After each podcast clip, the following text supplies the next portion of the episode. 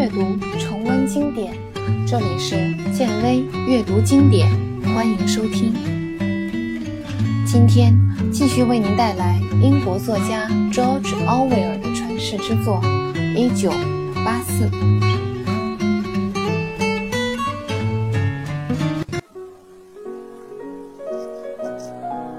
有一个事实是我以前从未大声宣扬过。但可能几乎所有人都默认了，并且所有行动都会以它为依据的，即这三个超级大国的人民过的是近乎相同的生活。大洋国一般遵从英社原则，欧亚国则奉行新布尔什维主义，而在东亚国则有一个中文名字叫做“崇尚死亡”的信条，把它翻译成“灭我”也许更好。其他两国的这些信条，大洋国的公民应该是完全不清楚的。但是他们接受过憎恨式教育，并认为这类信条无情地摧残了道德和常识。其实，我们很难严格地区分这三种哲学，因为他们所拥护的社会制度决定了他们根本无法被相互区别开来。在这三个国家中，普遍存在着金字塔式的结构，对一个半神领袖的崇拜，以及同样靠战争维持和为战争服务的经济。所以，这三个超级大国之间不能互相征服，即使真的征服了各自，也没有多大益处。话又说回来，只要他们之间的冲突继续，没准儿还能相互支持着。要是总去考虑如何征服其他两个国家，那这三个大国的统治集团对于彼此在干些什么，就时而清楚，时而模糊了。他们把征服全世界作为毕生的追求，可他们也清楚，要是战争永远持续下去的话，他们就有可能会胜利。同时，由于没有被别人征服的危险性存在，有时候。难免脱离现实，这是英社原则和他的敌对思想体系的一大特点。上面所说过的话，有必要在这里重复一下。既然战争持续不断，那么一国的性质也就从根本上被改变了。早些时候，战争从其定义来讲，总会有结束的一天，且战败明显。不会出现模棱两可的情况，而且那个时候的战争也将人类社会同实际现实良好的结合在一起。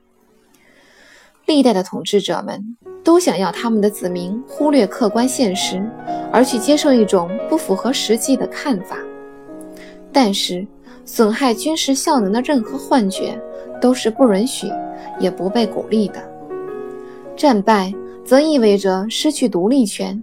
甚至意味着其他不好的结果，所以有必要认真地采取一些预防措施，而且不能忽视客观实际。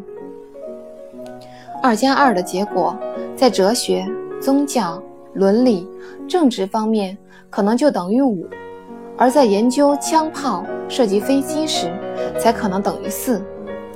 效能低劣的民族，迟早要被其他民族征服。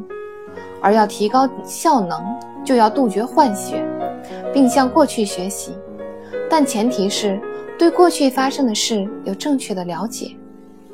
当然，报纸和历史书籍里难免有偏见和其他色彩，但伪造或杜撰的情况绝对不会发生。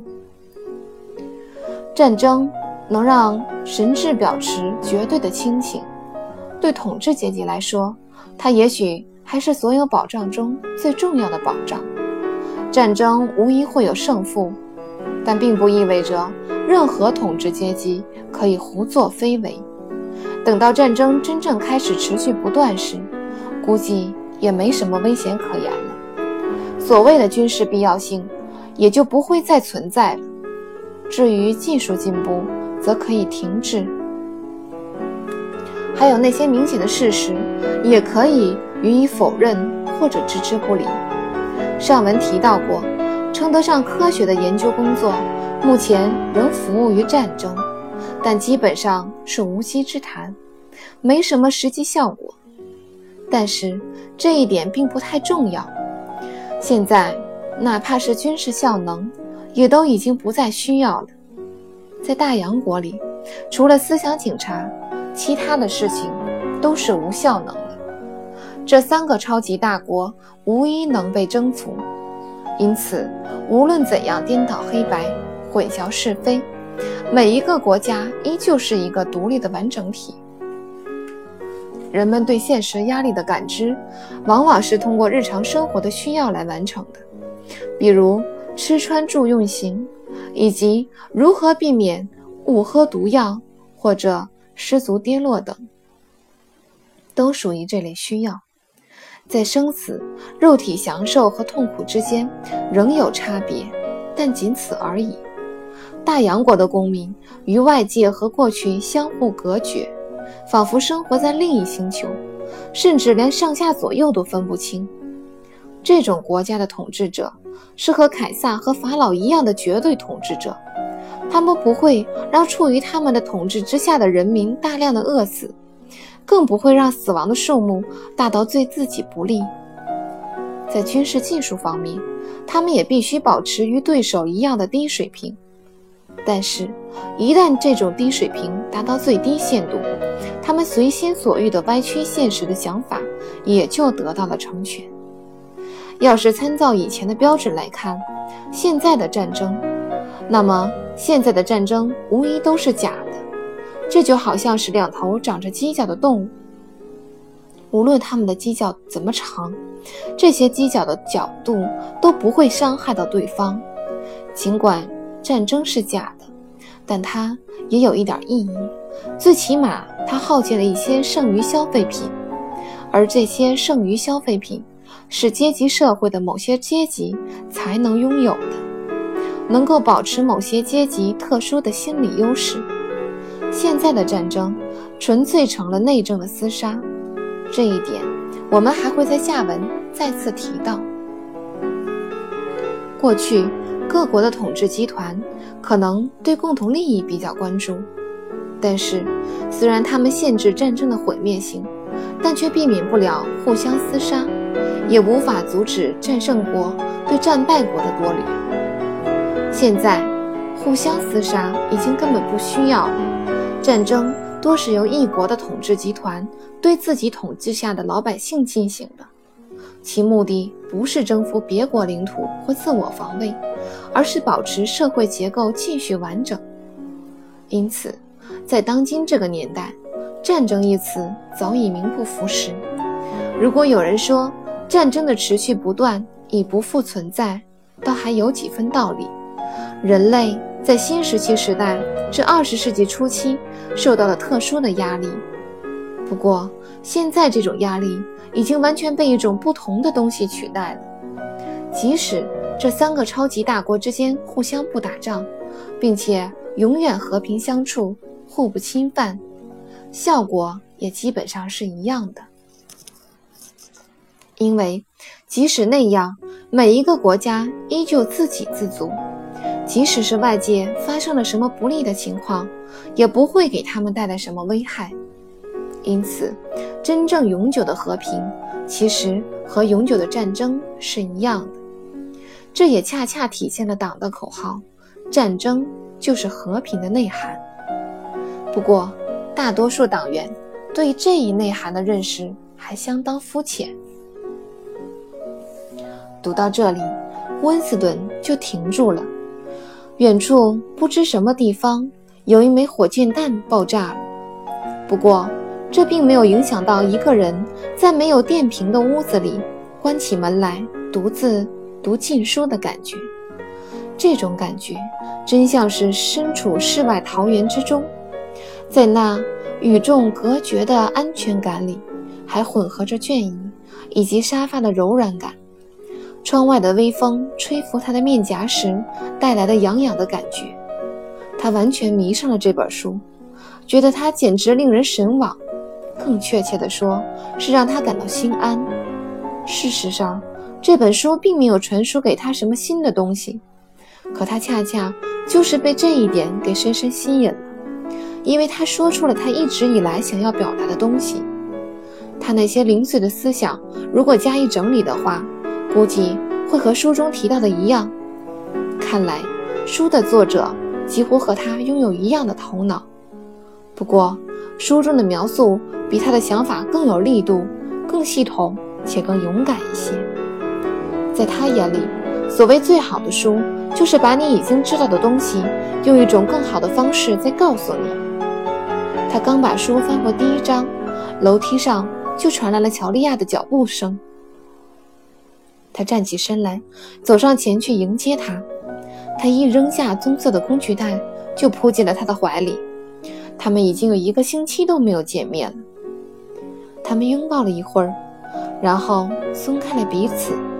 他兴奋地对他说：“我找到那本书了。”“哦，是吗？那还算不错。”乔丽亚淡淡地说。“看来他对此并没有多大的兴趣。”他马上在煤油炉旁边蹲下来，开始做咖啡。他们再次谈起这个话题，是在上床休息的半个小时以后。夜很凉爽，需要把被罩掀起来盖在身上。下面又响起了那首熟悉的歌声，伴着歌声传来的还有鞋子发出的咔嚓声。这是温斯顿第一次见到的那个胳膊通红且结实的女人发出来的。它几乎是院子里的有机构成体。白天时，它总是奔走于洗衣盆和晾衣服的绳子之间，嘴里要么绞着衣夹，要么唱着情歌。乔丽亚躺在温斯顿旁边，眼看就要睡着了。他拾起撂在地上的书，靠着枕头坐着。我们一定要读读这本书，他说。兄弟会的所有会员都要读。你来读吧。我听着，他闭着眼睛说：“最好大一点声，你一边读一边解释给我听。”现在是晚上六点，他们还有三四个小时的时间可以利用。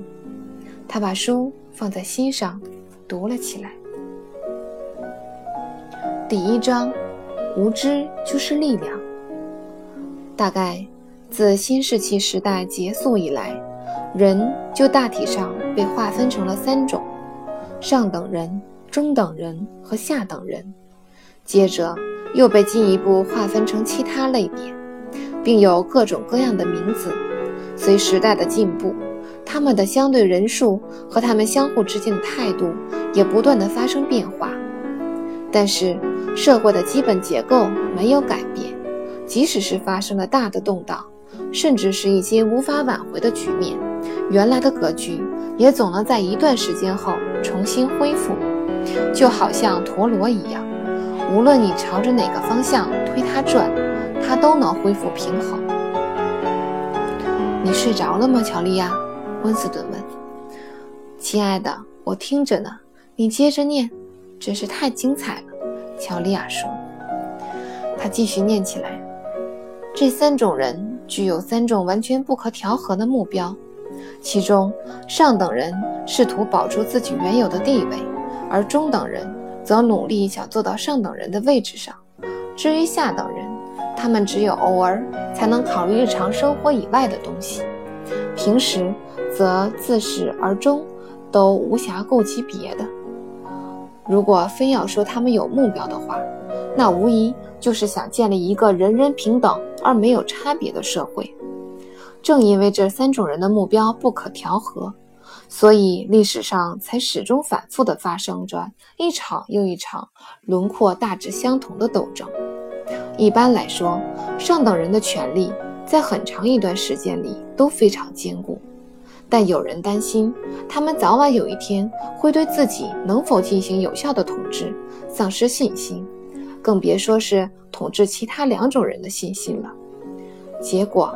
由于中等人一直以为自由而正义而战为口号，所以他们能够顺利地推翻上等人。很明显，他们这样做可以把下等人拉动过来。